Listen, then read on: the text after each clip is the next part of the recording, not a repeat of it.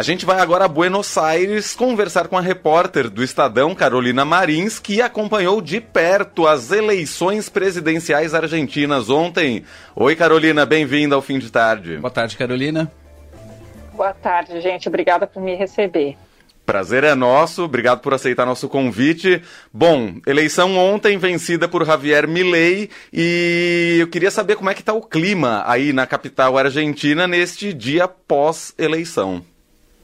É, na verdade está um clima um pouco de ressaca, de preguiça, porque aqui também é feriado, igual no Brasil. Aqui hoje se celebra o Dia da Soberania, então os argentinos se permitiram tirar o dia de descanso, porque ontem foi agitado, foi um dia de votação intensa, de resultados intensos, e hoje, diferentemente do que a gente estava esperando, assim, mais os jornalistas internacionais estavam esperando de ter um, um movimento político grande, um movimento econômico grande, a exemplo do que aconteceu nas primárias, que rolou desvalorização da moeda, falta de mercadoria nos mercados, tudo isso.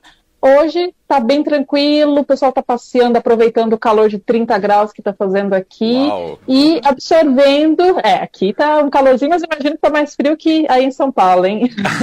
Não, pior que hoje está um clima ameno aqui em São Paulo. Ah, é. Acabou a onda de calor. Ah, esperamos ah, tá que ótimo. sim. Muito bom, mas, mas bom, enfim, é, neste dia seguinte, de um resultado de uma eleição que surpreendeu muita gente, não pela vitória exatamente do Milley, mas pela vantagem que ele teve sobre o Massa, né?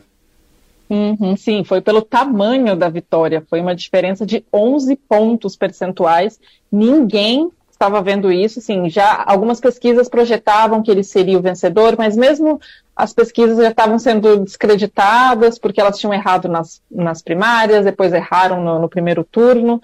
E assim, agora está sendo considerado um erro também, porque ninguém viu essa vitória tão contundente. Acreditava-se que seria uma disputa acirrada ali, e até que se o Javier Milei ganhar, é, perdesse, na verdade, de forma muito apertada, ele iria questionar os resultados. Mas, assim, com 11 pontos de, de diferença, não, não, tem questionamento. Inclusive, o Massa, foi o Massa que anunciou né, que o Javier Milei estava eleito. Foi ele que foi lá e falou: reconheço a minha derrota, e todo mundo ficou sabendo ali que era isso, que a eleição estava decidida já antes das nove da noite. Bom, ontem ele discursou e hoje já anunciou as primeiras medidas parte do novo governo e também o plano de fechar o Banco Central. Esse que é um plano um tanto polêmico, né?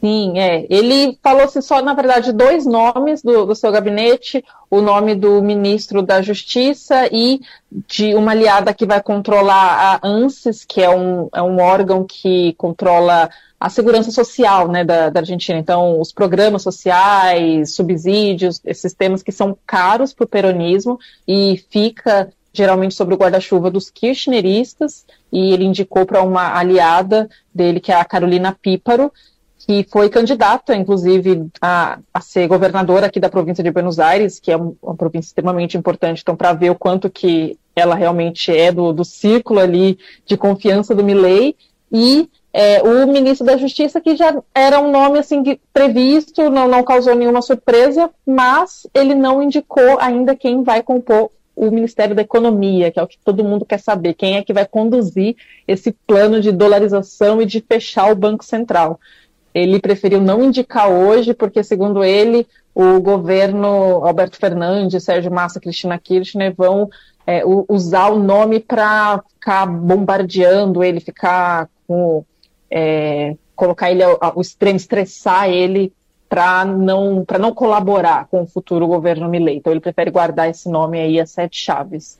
Mas ele confirmou o, o plano polêmico dele de é, dolarizar a economia e fechar o Banco Central, que era uma coisa que ele não tinha falado no discurso de ontem, ele só deu, é, deixou no ar que ele vai cumprir todas as promessas que ele fez, apesar dele ter amenizado o discurso durante esse segundo turno, mas hoje ele falou é isso mesmo, e o prazo ali é um ano para é, essa dolarização começar a se materializar, porque também não vai ser uma coisa do dia para a noite, ela tem que acontecer aos poucos, mas também não vai ser tão aos poucos, porque ele precisa convencer o, os investidores, o mercado financeiro, de que ele realmente vai conduzir isso, que não foi só uma promessa. Bom, e com relação à política internacional, pergunto mais precisamente sobre relação Argentina-Brasil.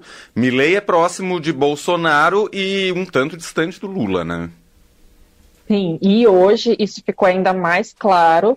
É, o Bolsonaro gravou um vídeo é, falando com o Milley, parabenizando o Milley numa videochamada, e o Bolsonaro foi o primeiro convidado para a posse do Milley no dia 10 de dezembro.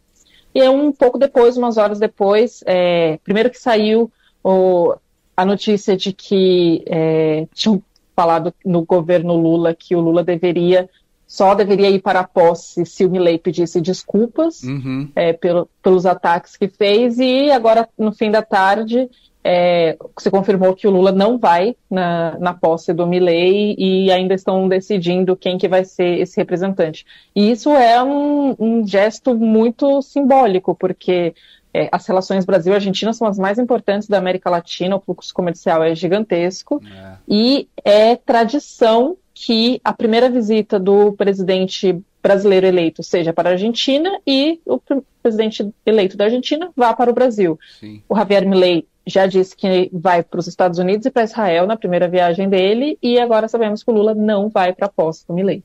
Muito bem. A gente vai seguir acompanhando aí os primeiros passos desse novo governo argentino que se inicia em breve. Essa Carolina Marins, cobertura completa, tá lá no portal do Estadão, Carolina Marins, gentilmente atendendo a gente direto de Buenos Aires. Carolina, um ótimo trabalho para você por aí. Obrigado por atender a gente e até uma próxima. Obrigado, Carolina. É. Obrigada a você, gente. Bom trabalho.